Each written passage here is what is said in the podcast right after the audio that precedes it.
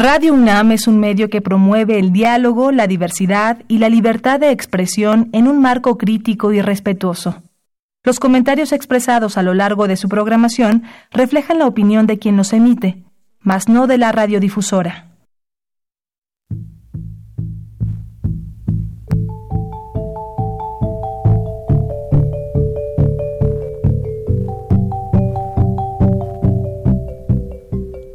Radio Universidad Nacional y la Facultad de Economía presentan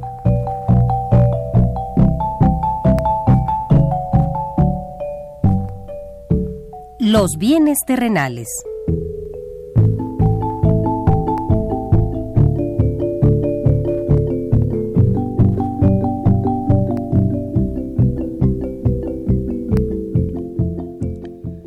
Bienvenidos a este espacio radiofónico de la Facultad de Economía de la UNAM. Como cada semana, estamos aquí con ustedes para reflexionar sobre un tema interesante relacionado con la economía, la política, la cultura y las cuestiones sociales. En nuestra mesa de análisis participan destacados especialistas, quienes nos acompañan hoy en este estudio y como siempre, le invitamos a participar en este programa a través de sus llamadas telefónicas. Para nosotros es un gusto saber que usted desde su casa, desde su oficina o en el lugar donde se encuentre, se interesa en el tema que tratamos. Nuestro número 5536 8980. Gusto 5536 8989.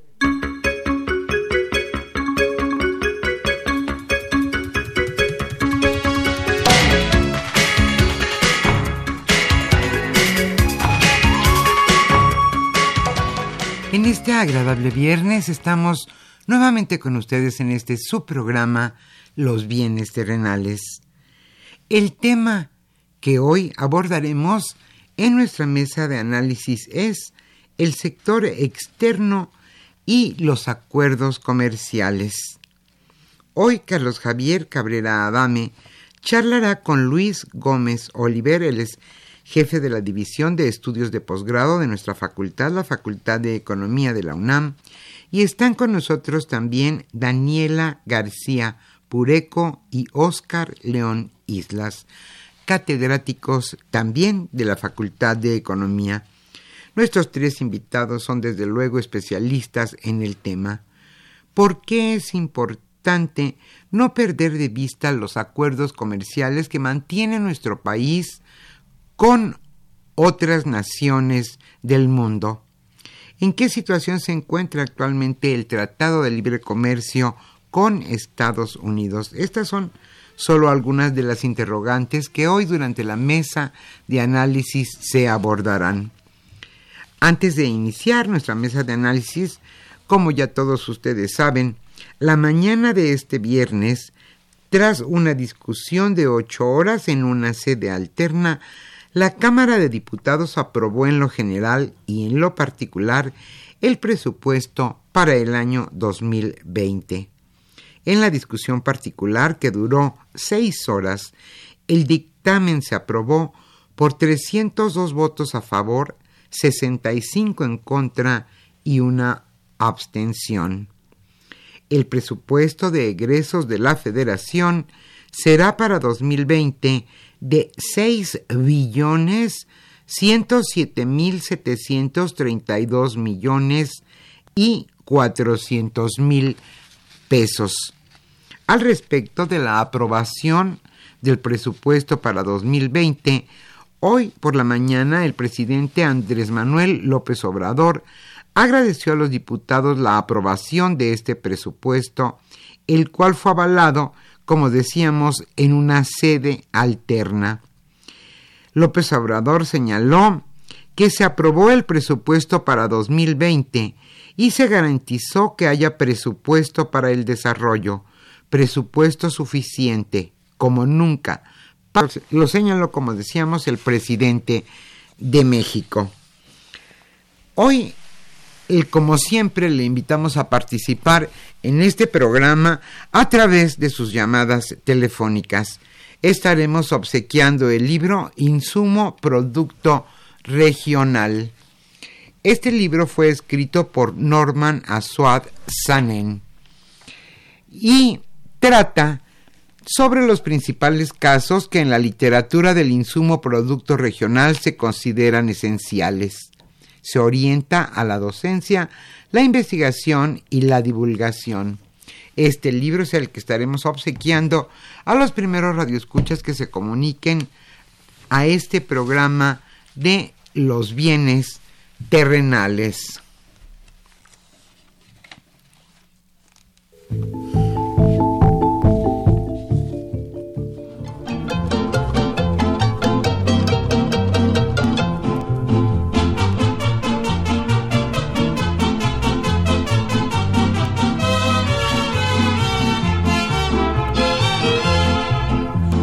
De cañones y metrallas surge una historia popular de una joven que apodaban Juana Gallo por ser valiente a no dudar. Siempre al frente de las tropas se encontraba peleando como cualquier Juan. En campaña ni un pelón se le escapaba, si mira se los tronaba con su enorme pistolón coco de todos los federales y los mismos generales. Tenían pavor. la que ahí viene. Juana Gallo va gritando en su caballo, viva la revolución son calumniadores, para todos los traidores, trae bien puesto el corazón.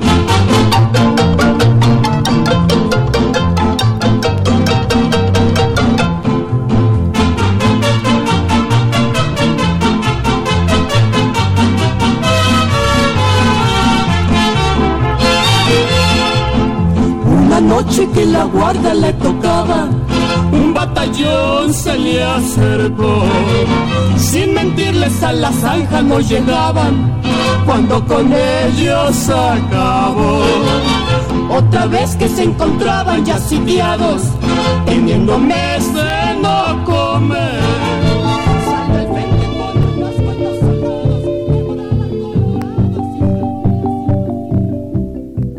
Usted escucha los bienes terrenales nos interesa conocer su opinión. Le invitamos a comunicarse a este programa al teléfono 5536 89 89. Repetimos con mucho gusto, 5536 89 89.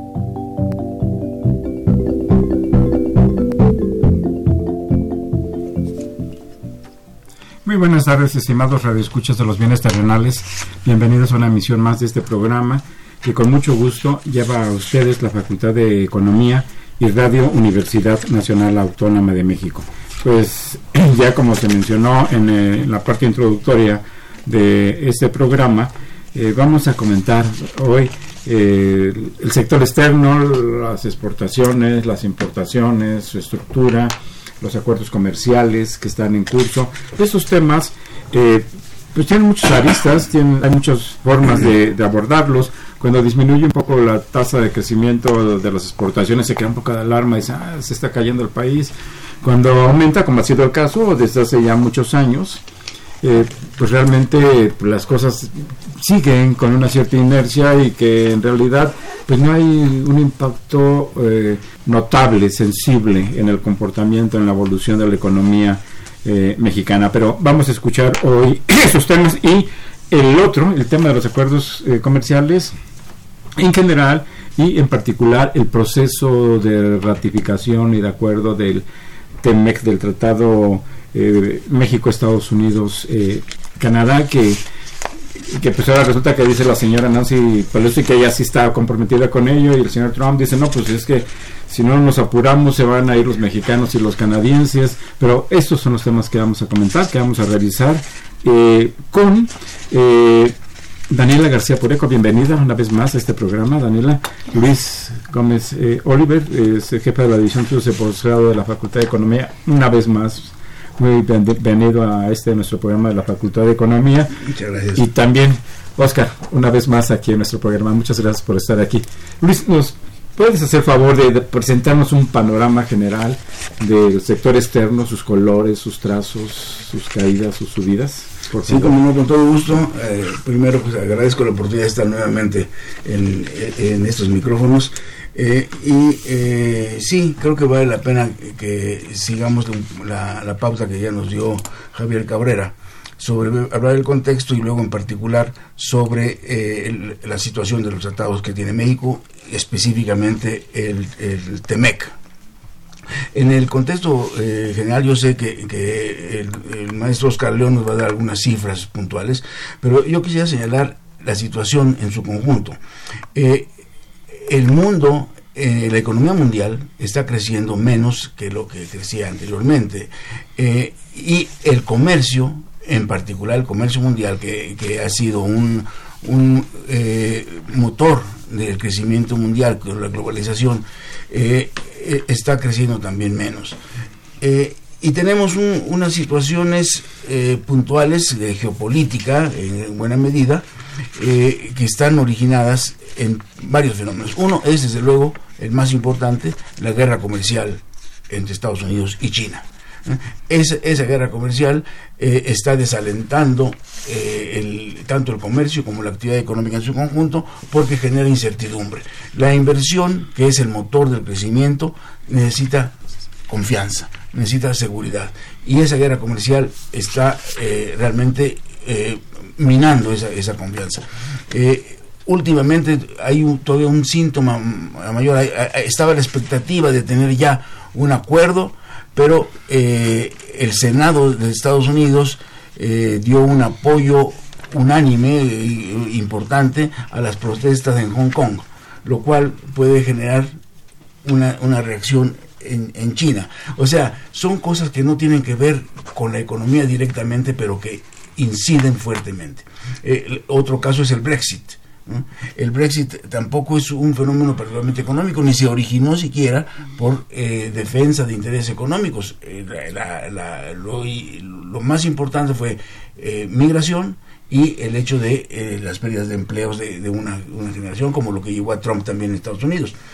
Tenemos además eh, una cierta normalización de la política monetaria en Estados Unidos que afecta a todo a todo el mundo cuando cuando empieza a, arreglar un poco la, la, situación eh, derivada de, de subir sus tasas de interés que, sí, eh, empiezan a subir las tasas de interés con lo cual jalarían dinero de otros lados del mundo y tenemos las turbulencias en una gran parte de los países de América Latina pero están muchos con, crisis económica, con turbulencias, con crisis política.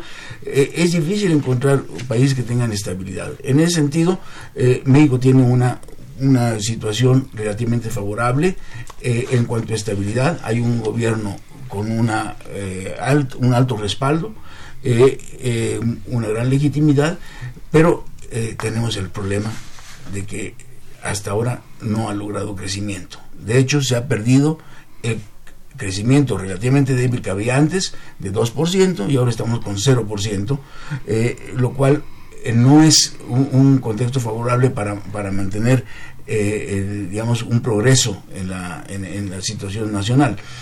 Dentro de eso hay un papel que, debe, que juega el, el, el contexto internacional y el, y el, el mercado internacional. Eh, México tiene, sería lo último que yo plantearía antes de que dieran cifras más puntuales sobre comercio, México tiene un cierto blindaje para las condiciones externas. Tiene una, una cantidad de reservas internacionales de 180 mil millones de dólares, tiene una carta de acuerdo con el Fondo Monetario Internacional, eh, de, crédito contingente, que se usa si se necesita y si no, no se usa, eh, que se está renegociando ahora. El gobierno mexicano está pidiendo que sea menos de los 74 mil millones que está firmada actualmente, porque eh, pues se estima que ya no es necesario eso, porque hay estabilidad. El, el, el monto subió mucho cuando subió Trump cuando Trump comenzó a hacer declaraciones contra México, nuestra carta que era de 47 mil millones, la subimos a 88 mil para estar seguros, ¿no? Pero ahora yo creo que va a bajar, pero está relativamente blindado. Lo que necesitamos eh, es tener una dinámica eh, de, inserción internacional mucho mejor que la que tenemos ahora.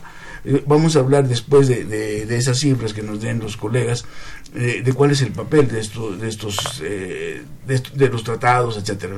podemos decir que estamos en una situación que no nos, en la que no nos hundimos. Pero no basta con, con no hundirnos, necesitamos nadar, necesitamos crecer, la economía necesita generar más empleos. Así, así es, porque tenemos eh, niveles de pobreza muy elevados, eh, tenemos eh, niveles de, deterioro en las condiciones ambientales, tenemos falta de infraestructura y tenemos una polarización regional muy grande.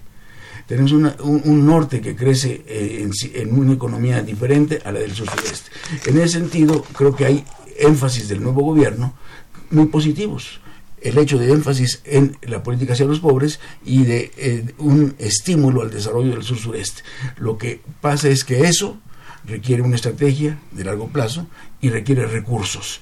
Y los recursos tienen que venir de eh, eh, actividad económica. Y esa actividad económica se fortalece mucho si tenemos una inserción internacional más favorable que la que tenemos ahora.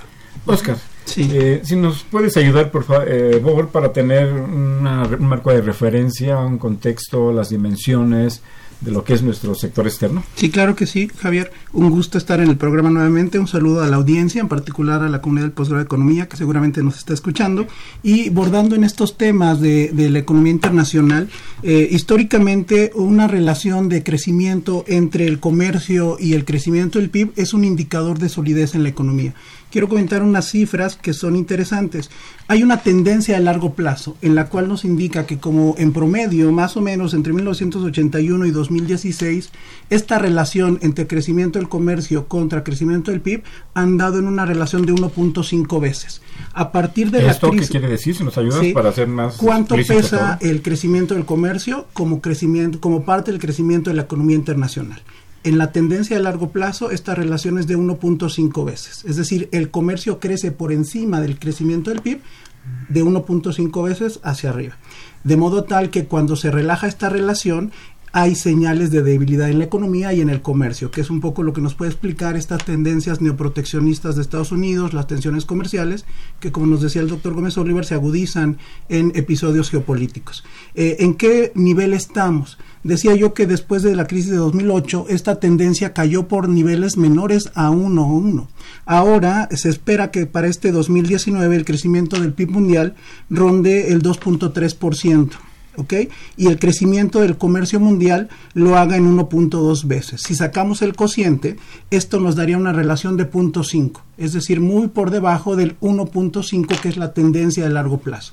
Esto, como ya nos decía el doctor, se explica por ciertos elementos de tensión geopolítica, eh, falta de las condiciones de, liberalización del comercio, el proteccionismo del Brexit. Perdón, y eso sería una señal de que el crecimiento global sería menor. Sería menor. Es que se mantendría pero a una tasa inferior a la, a la que ha observado con anterioridad. Acentuando lo que decía yo, estas posiciones proteccionistas que tampoco ayudan a que eh, las economías, sobre todo que tienen una propensión al comercio exterior importante, como es el caso de México, busquen o tengan esas condiciones de crecimiento. Eh, eh, el asunto es que se están contrayendo las cadenas globales de valor, esas de las que México busca participar, está viendo un papel más importante también de tendencias que explican por qué estos números están disminuyendo es el comercio digital. Hay cosas que eh, las nuevas tendencias del comercio están haciendo que bajen estos números.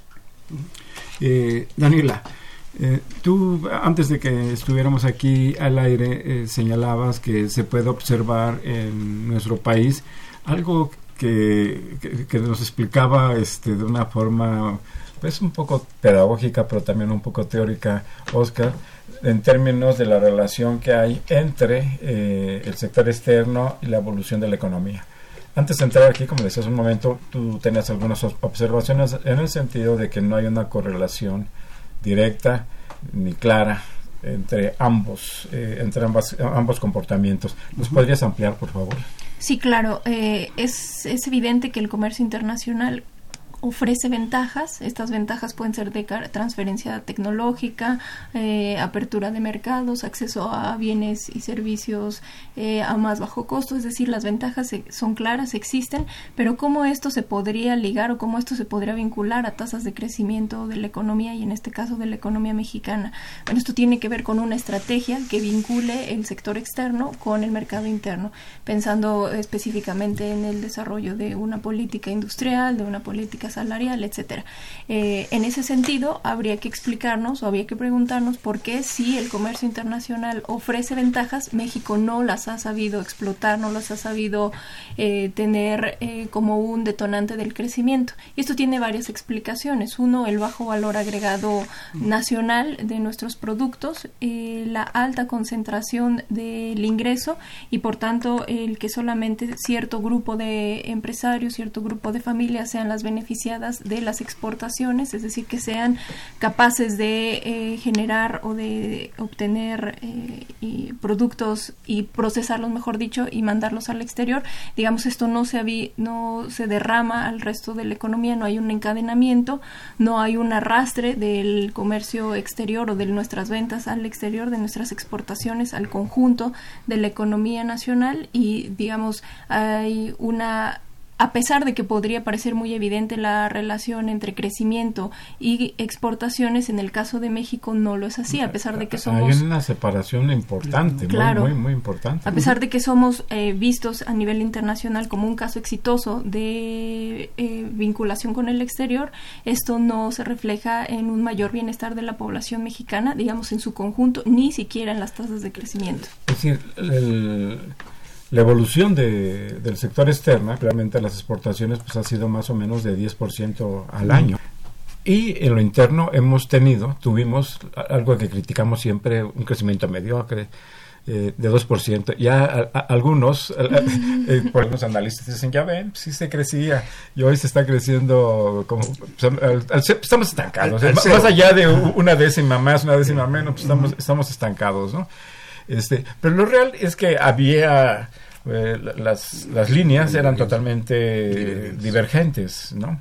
¿Por qué razón? Sí, y, justamente como decía eh, Dani, eh, este ritmo de crecimiento que no se equipara el de las exportaciones contra el crecimiento del PIB ah, tiene que ver con esta falta de encadenamientos. el tema es que tristemente esta estrategia se profundiza, también lo mencionábamos hace, antes de entrar al programa. En lugar de replantear una estrategia de inserción más exitosa con componentes de política industrial, estuvimos por acá en algunos programas hablando de este decálogo que se presenta ahora como política industrial, al cual le faltan muchísimos elementos, eh, sobre todo de los instrumentos con los cuales se busca generar eh, un aumento del contenido nacional, que es uno de los puntos que trae la política o este decálogo de política industrial.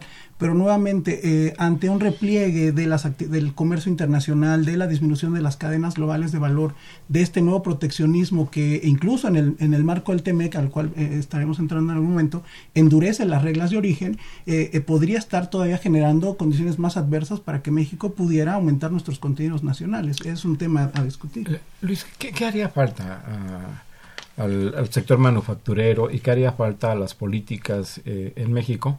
para conseguir que este proceso de apertura que se este, estableció desde hace más de 30 años, eh, pues más o menos más de 30 años, fuera eh, exitoso, eh, no solo en, términos de la apertura, sino en términos de crear mejores condiciones para la sociedad y para la economía nacional.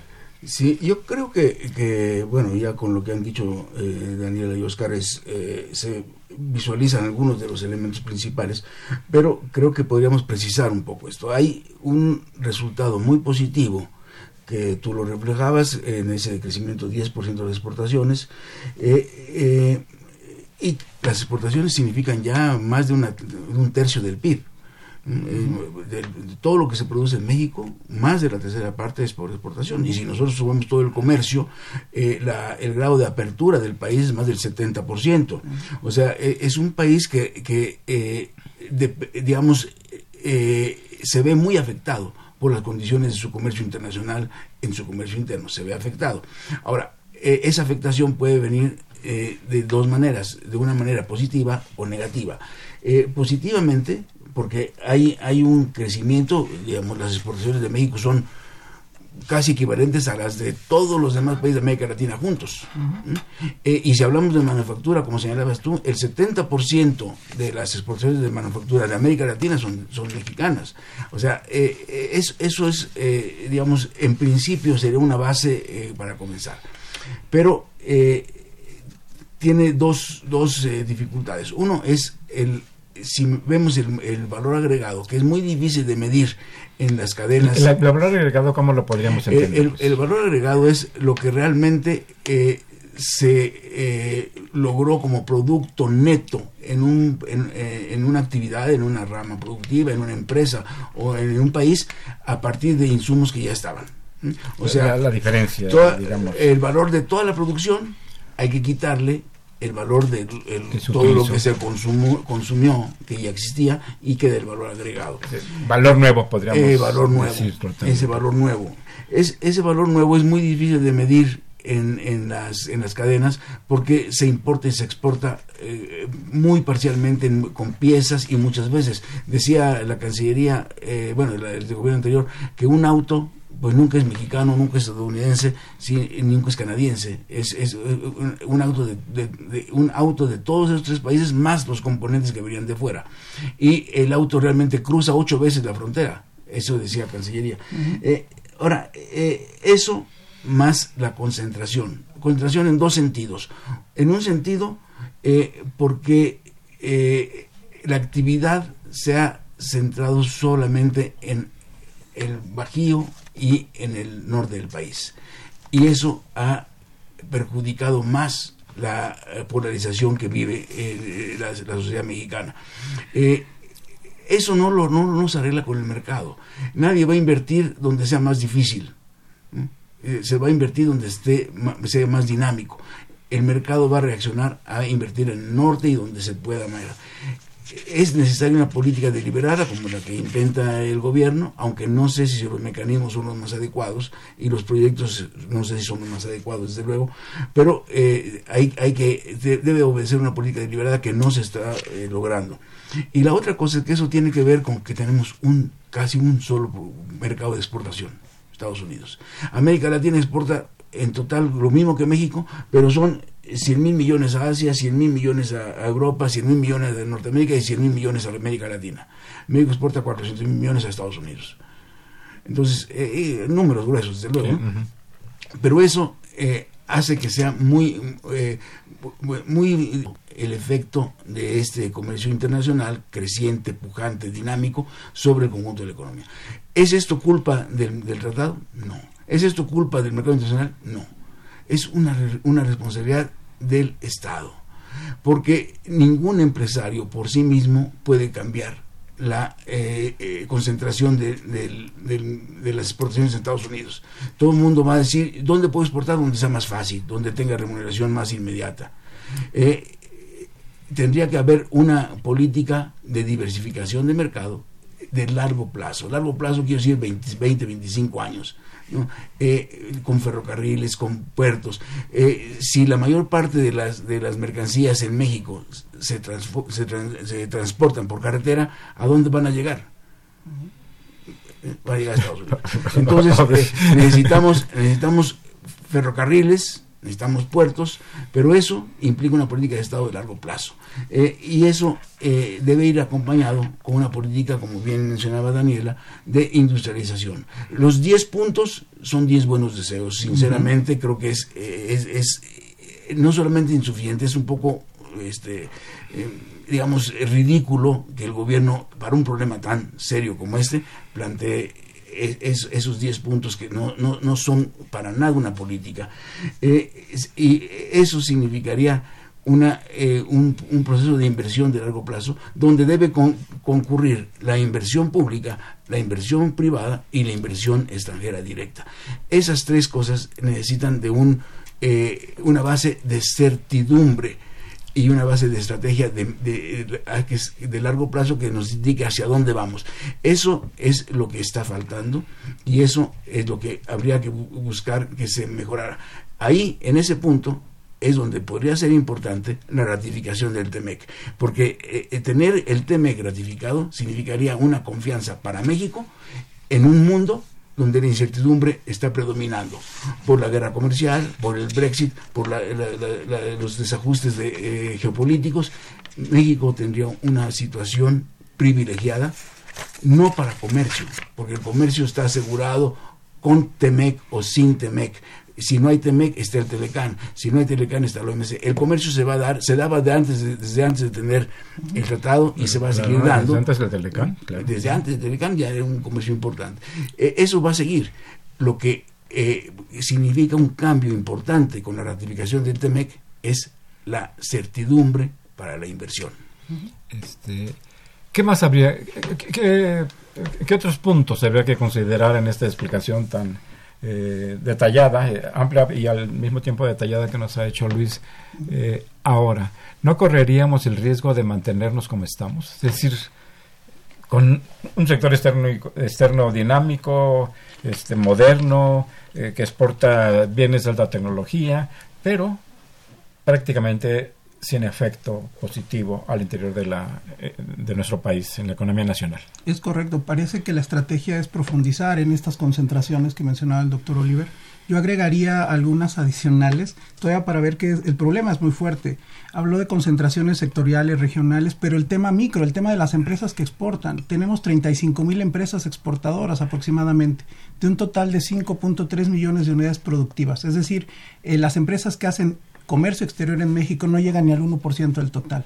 Evidentemente, estas tampoco se dan por generación espontánea. El que una empresa logre exportar requiere políticas públicas y ahí nos vamos a lo que en competitividad se llaman los niveles MESO, articulación de entidades que se encarguen de formar, capacitar y generar oferta exportable de calidad mundial. Eh, algo de eso necesitamos hacer. Eh, el tema del de, TEMEC, que justamente viene a endurecer lo que se llaman reglas de origen y que también perfilaba el doctor Oliver esta parte del análisis, eh, en teoría debería generar condiciones de certidumbre su aprobación para que la inversión extranjera directa, que desde la llegada del 94 del Telecán se ha exponenciado y ahora tenemos el último dato, cerca de 26 mil millones de dólares a septiembre de este año de inversión extranjera directa, justamente lo que requiere son esas condiciones de certidumbre que la firma o ratificación del TEMEC pueda aportar.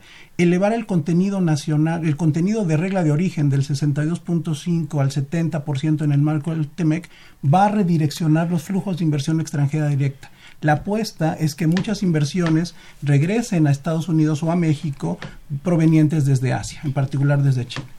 Yo creo que si ya se ha apostado por la estrategia de crecimiento impulsada por las exportaciones, ahora es vital desde la esfera gubernamental que se creen las estrategias eh, para que las empresas nacionales se vuelvan competitivas a nivel internacional que dicha competitividad deje de estar basada en los bajos salarios y que más bien se direccione hacia una competitividad basada en la investigación y el desarrollo tecnológico de alta gama, eh, endógeno desde luego, y una vez que ya hemos decidido que seguiremos eh, apostando por la, estrategia de las exportaciones, pues que la, sacarle el mayor provecho a la apertura, a la globalización y el Estado mexicano debería de, de decidirse abierta, abiertamente a participar y a potenciar la inversión privada, a, ser un catalizador de la inversión eh, pública y de la inversión extranjera directa para que se vuelva una sinergia positiva y digamos se obtengan los beneficios esperados del comercio exterior.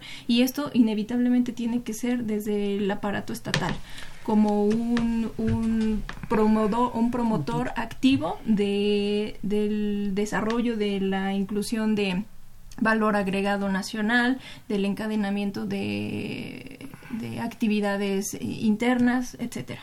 Pero la cosa no parece tan fácil, ¿no? Ahora que se aprobó el presupuesto en la, pues en la, en la mañana, no en la madrugada, en la mañana del día de hoy, pues los recursos destinados a inversión, este, pues eh, se mantienen como estaban con, con, una disminución respecto al, al presupuesto del año pasado. Eh, vamos a hacer una pausa y regresamos eh, a los bienes terrenales.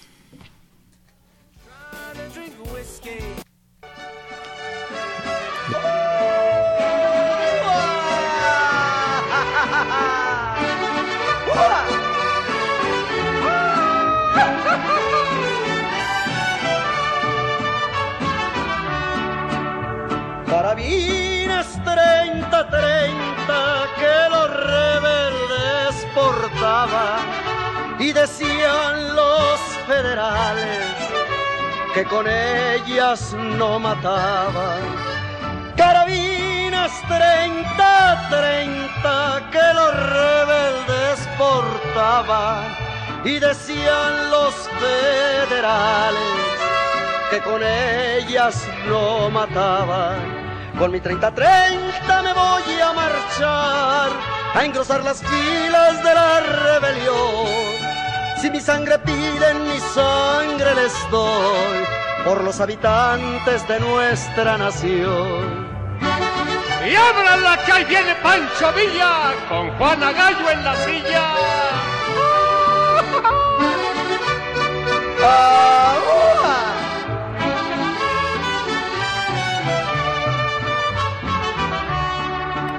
Gritaba Villa donde te hallas, Argumedo, ven, parate aquí adelante, tú que nunca tienes miedo.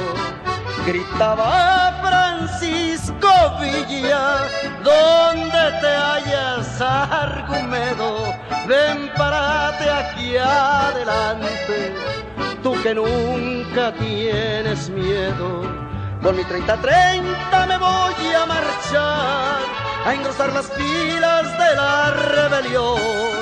Si mi sangre piden, mi sangre les doy por los habitantes de nuestra nación.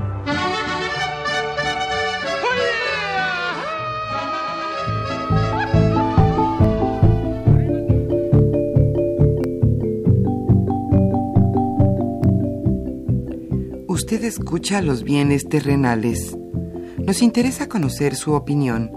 Le invitamos a comunicarse a este programa al teléfono 5536 89 89. Repetimos con mucho gusto, 5536 89 89.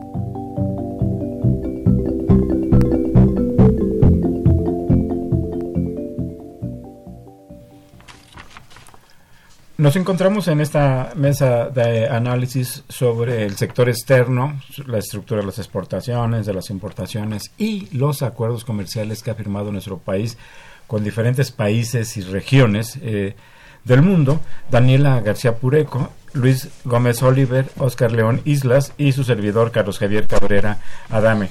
Pues si les parece bien, vamos a, revisar un poco cómo está la, cuestión de los tratados comerciales de nuestro país, que es prolífico, como sabemos, en, ese tipo de negociaciones y acuerdos. ¿Quién, quisiera hacer un planteamiento? Sí, Recordarle a la audiencia que desde mediados de los 80 México se inserta en la economía internacional por lo que se llama en economía la vía multilateral, es decir, hacerse miembro del GATT, ahora la OMC, pero también a partir de 1990 OMC, la Organización Mundial de Comercio, eh, y que trata de normar el comercio. La aspiración es un libre comercio, pero sabemos que es más bien un comercio basado en reglas, así hay que entenderlo.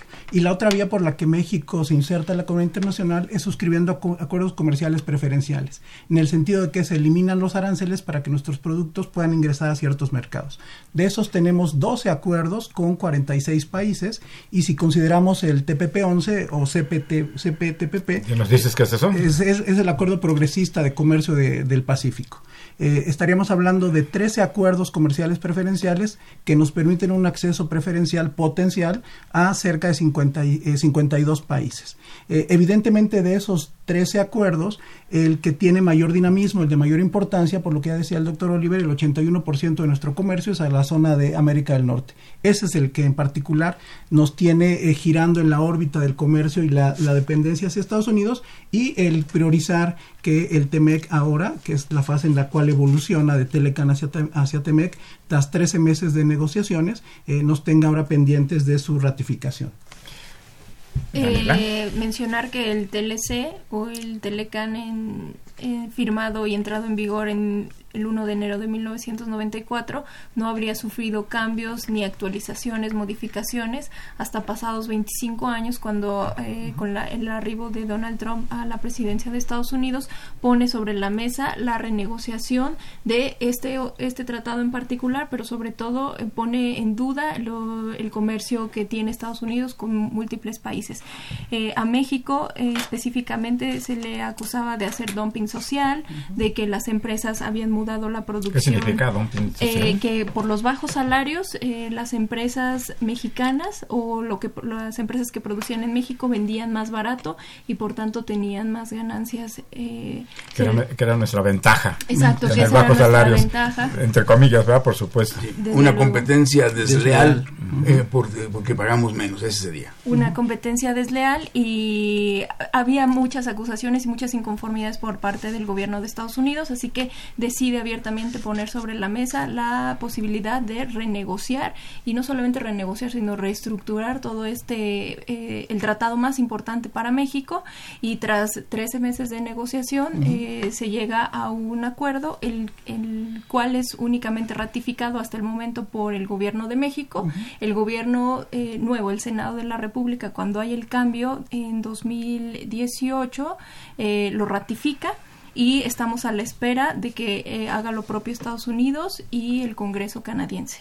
¿Qué diferencias hay este, significativas entre lo que es el Telecán y, el nuevo y el Temec? Sí, eh, ahí hay, eh, digamos, hay diferencias de, de contenido, algunas de las que ya se ha referido eh, Oscar. hay una cosa que es de modernización. Son áreas nuevas. comercio digital pues no existía cuando se firmó el, el Telecán bueno, y es un área nueva que hay que, hay que incorporar, importante.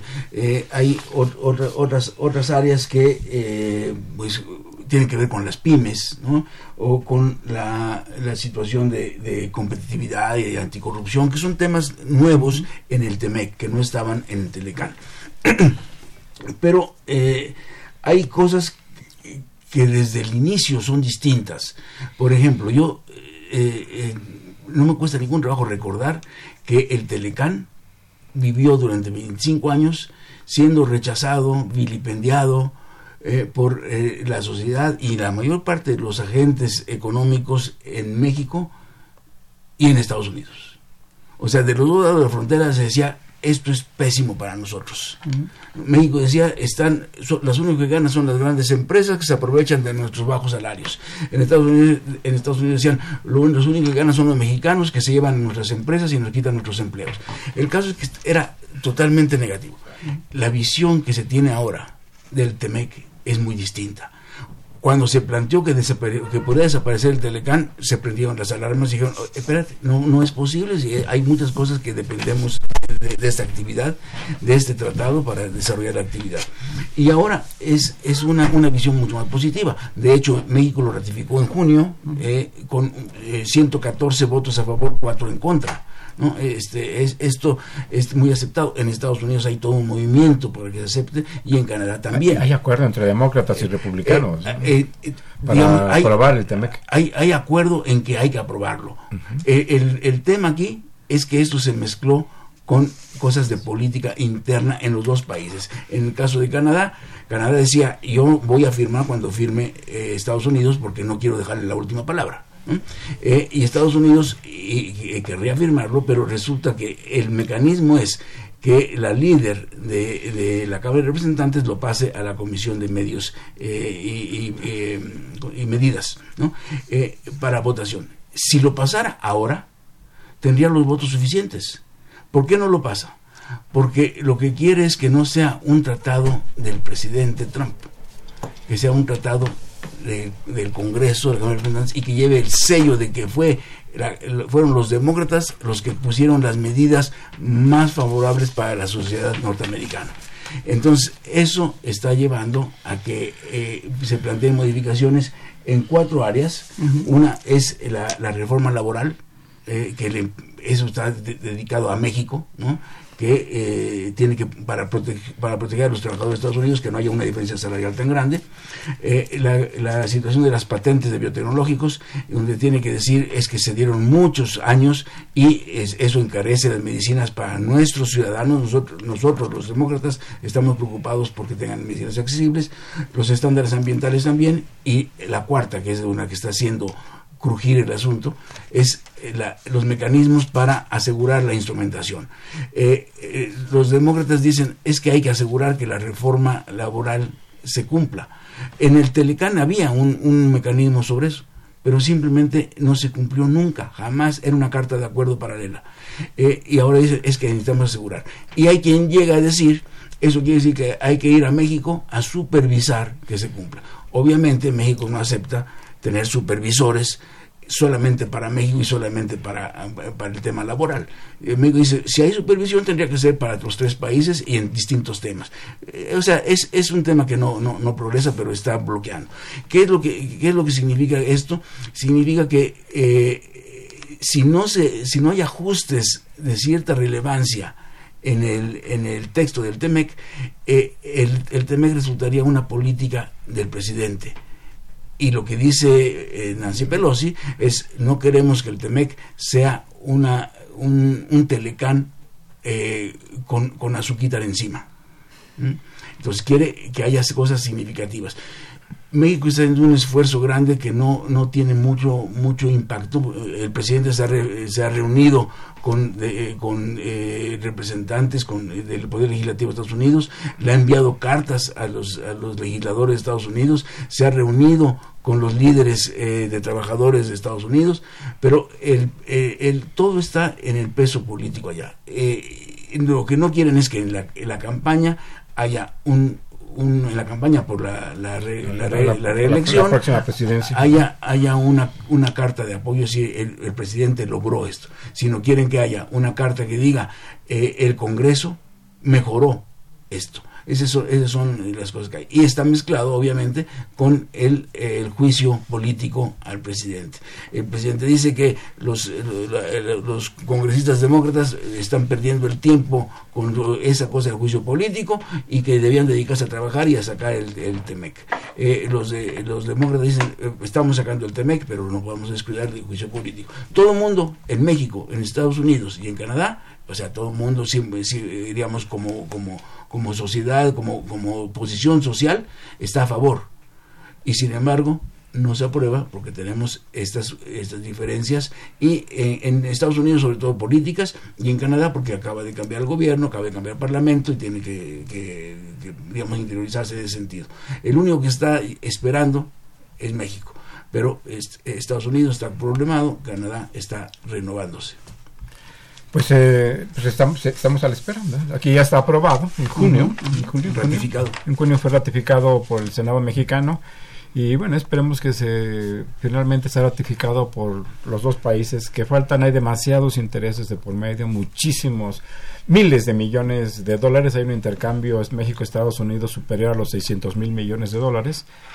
Eh, y, y, por los intereses comerciales, este, eh, seguramente harán que, que esto avance por lo pronto, pues este será sería algo que, que sería necesario, como se ha planteado aquí en la mesa, para corroborar, para subrayar la, la, seguridad, la confianza, la certidumbre en la inversión privada en nuestro país. Exactamente. Si les parece bien, cedemos el micrófono a nuestros radioescuchas. Antes, eh, Oscar, ¿tú, ¿tú tienes un mensaje para...? Claro que sí, y muchas gracias Javier. Aprovecho el espacio para que nuestra audiencia interesada en cursar estudios de posgrado esté atenta a partir del próximo lunes en Gaceta UNAM y en el portal del posgrado de la Facultad de Economía se publican las bases de la convocatoria de ingreso para nuestro programa de maestría. ¿La dirección electrónica? Eh, sí, es www.depfe.unam.mx. O bien pueden entrar a economía, creo que es más fácil, economía.unam y, y, ahí buscan posgrado. Buscar posgrado. Eh, pues adelante, hay que estudiar. El futuro implica que haya mayor capital social y eso significa estudiar. Es correcto. Eh, Daniel Gómez les ama, gracias por llamarnos desde Álvaro Obregón. Dice, esto de las exportaciones eh, beneficia a un reducido grupo beneficia a un reducido grupo de, de, empresarios. En realidad, si se ve un si se, sí se ve un verdadero beneficio para el pequeño o mediano productor exportador. ¿Le, leo otra? ¿Les parece Sí, bien? sí. O- Eh, doña Josefina Cruz, como siempre, recibe usted un cordial saludo. Dice, últimamente no, no se ha oído nada nuevo en comercio este- en el comercio exterior mexicano. ¿Qué ha estado pasando? Eh, Ok. Es- es- Tenemos dos. eh, ¿Sí les parece Sí, bien? sí, sí, ¿Tenemos una reacción sobre ellas? ¿Cómo no? Eh, respecto, respecto a algo nuevo, eh, hay cosas eh, que están, eh, digamos, en proceso, que es la, la del TEMEC, y hay otra situación que es eh, muy interesante, porque eh, la guerra comercial entre U- Estados Unidos y China ha repercutido en que México ahora exporte cosas que antes exportaba China, y eso ha convertido a México en el principal socio comercial de Estados Unidos. Estamos eh, con, con un- una, una participación mayor que Canadá, mayor que China y mucho mayor que Japón y Alemania juntos. Entonces, eso es nuevo y la ratificación es otra cosa nueva. En cuanto a la, a la otra pregunta que me pareció muy interesante sobre eh, si son solamente los, los grandes, en, en realidad eh, la idea es que se trabaje con cadenas y que los chicos tengan una participación en la cadena de valor. O sea, que eh, cada uno vaya entrando en una producción y que no sean empresas que hagan un producto de principio a fin. ¿Y ¿Quieren agregar algo? Sí, un tema rápido. Son cerca de 15 empresas las que en México, yo mencionaba que son 35 mil aproximadamente las exportadoras. De esas 15 grandes exportan el más del 20%. Y dentro de las nacionales solo hay una, que es eh, una empresa de minería. Es decir, todavía no cambiamos el perfil de nuestras empresas exportadoras. Sí, solamente, eh, si bien no son, no necesariamente tienen que ser pequeñas empresas, sí es un grupo muy reducido de empresas y regiones las que están verdaderamente vinculadas a los procesos de exportación, sobre todo los que registran altos índices de productividad y de eficiencia en lo general. Don Jesús Río- Ríos, reciba un saludo cordial. Dice, la crítica tan disminuida al TEMEC eh, por parte de sectores antes críticos ha impedido que se manifiesten eh, las fuerzas sociales opuestas a este, al, al TEMEC supongo.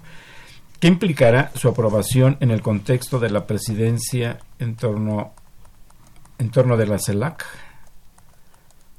Yo- Sí, yo creo que eh, justamente si las cosas no cambian en el sentido de incorporar más sectores, más regiones, la inclusión de las empresas, una agenda de competitividad, una política industrial que genere un entorno de innovación, eh, la, simple ratificación del TEMEC no va a cambiar las cosas. Mientras el cambio en Estados Unidos del Telecan al TEMEC se hizo a partir de un diagnóstico que es fuerte, pero es claro en la racional de Trump, en el sentido de que eh, entiende Trump que para Estados Unidos el libre comercio fue, como lo dijo en su momento, el peor acuerdo que jamás hubiera firmado, y eso en relación a que lo culpa del déficit comercial de un proceso de desindustrialización y de pérdida de hegemonía. En el caso de México tenemos que tener un diagnóstico claro de resolver estos retos que hemos mencionado aquí en el programa, porque lo contrario la simple ratificación simplemente va a ahondar el proceso en el cual estamos.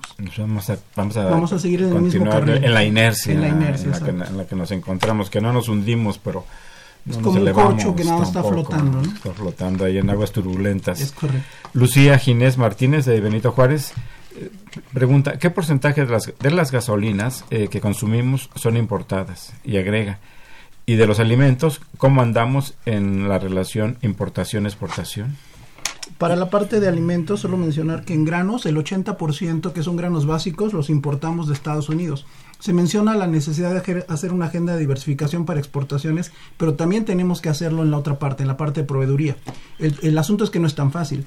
Eh, si queremos sustituir eh, proveeduría de grano, de maíz, frijol y eh, de otros países distintos a Estados Unidos, sería Brasil y Argentina. La logística no nos da, el precio al cual llegarían sería muy alto, o sea, tampoco La- es tan fácil. La balanza comercial eh, agroalimentaria es favorable para nuestro país en- en- de, manera, de manera significativa. Sí, así es. Eh, eh, de hecho, lo que, lo que está ocurriendo es que hay especialización.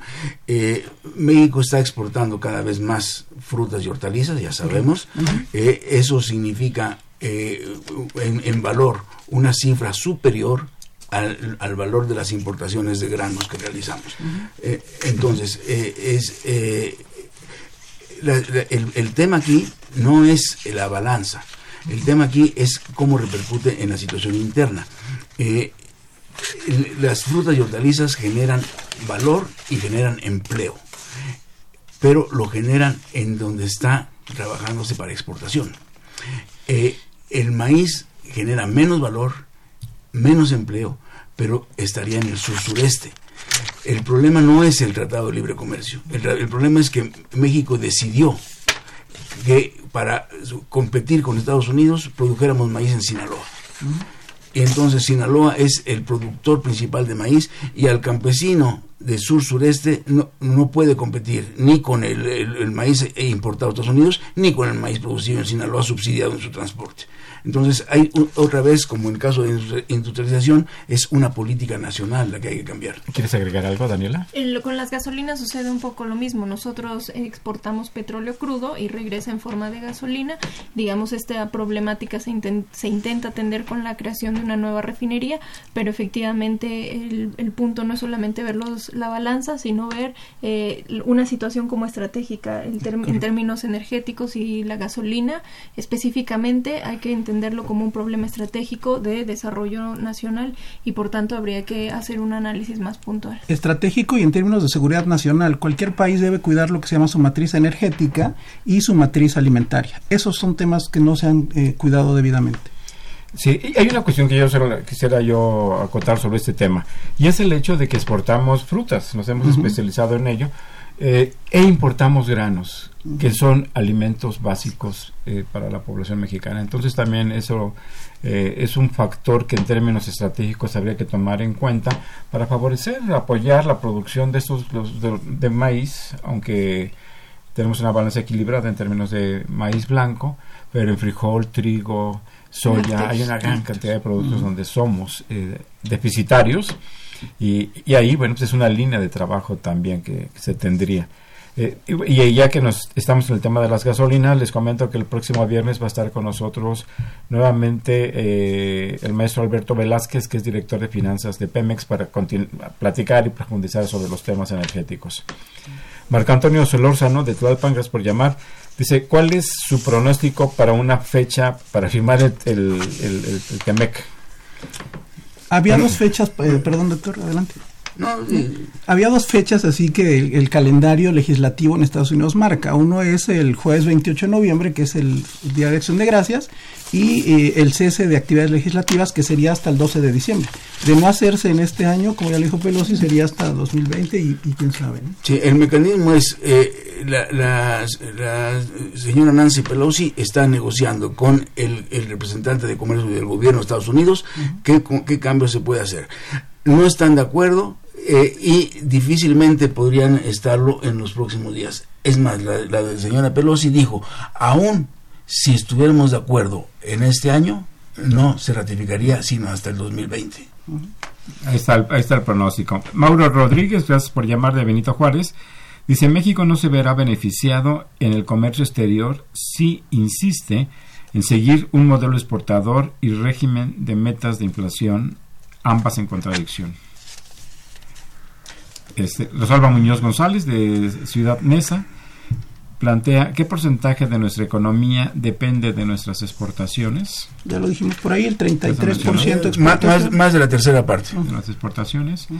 ¿Alguna reacción? Eh, sí, sí eh, querías comentar, ¿no? tenemos, tenemos una inflación baja, controlada y que sigue, de hecho sigue, sigue bajando, eh, y tenemos un tipo de cambio estable. Eh, esas son condiciones que favorecen el comercio internacional. O sea, la inflación no nos genera eh, presiones cambiarias para nada, no nos presiona sobre el tipo de cambio para nada. Y eh, tener un tipo de cambio como el que está ahora, que está en buena medida también derivado de que tenemos una, una tasa de interés muy por encima de la inflación, lo cual da intereses reales, pues tenemos estabilidad en tipo de cambio y estabilidad en inflación. Yo quisiera aprovechar a lo que acabas de señalar, Luis, para decir que nuestro país tiene muchos problemas y el problema principal es que debe tener un crecimiento más fuerte, más amplio, pero no estamos ah, en el, al borde del despeñadero. Como tú lo señalaste, tenemos un tipo de cambio, la economía tiene un tipo de cambio estable, eh, la inflación es baja, los niveles de empleo han crecido no lo que necesita el país, pero han, pero han crecido. No sé, como han mencionado algunos este, analistas, no se ha distribuido empleo en el país.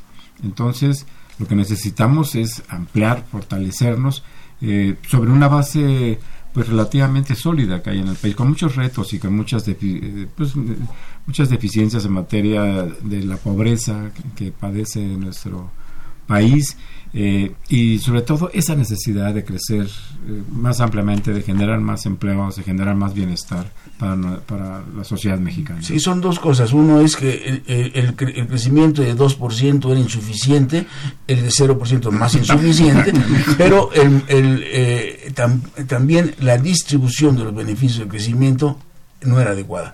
Entonces hay que recuperar acelerar el crecimiento y modificar los patrones de distribución de ingreso.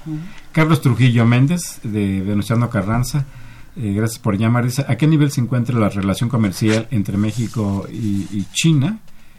Voy a leer las, que tenemos porque ya estamos aquí, se nos acabó ya el tiempo.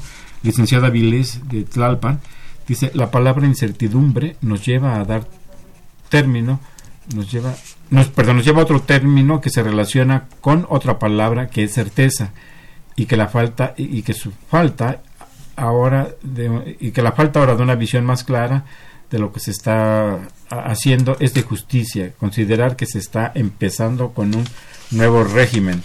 Guadalupe Ortiz Calvo de Coyoacán, gracias por llamar. Dice, me gustaría saber si actualmente se está grabando el acero y el aluminio mexicano.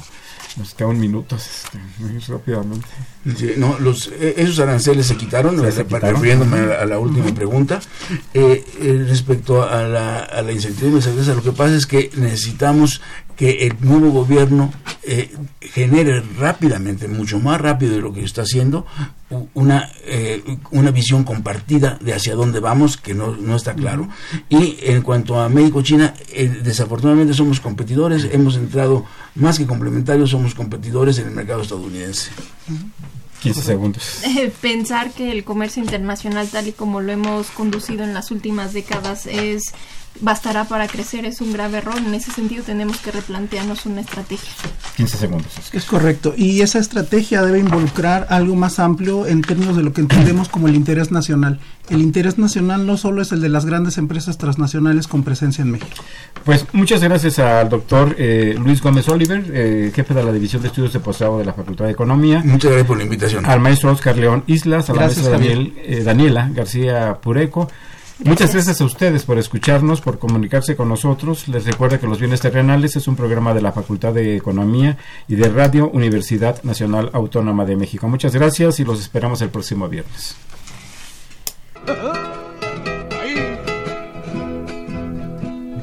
Soy soldado de levita, de de caballería, de de caballería soy soldado de Levita. Me incorporan a las filas.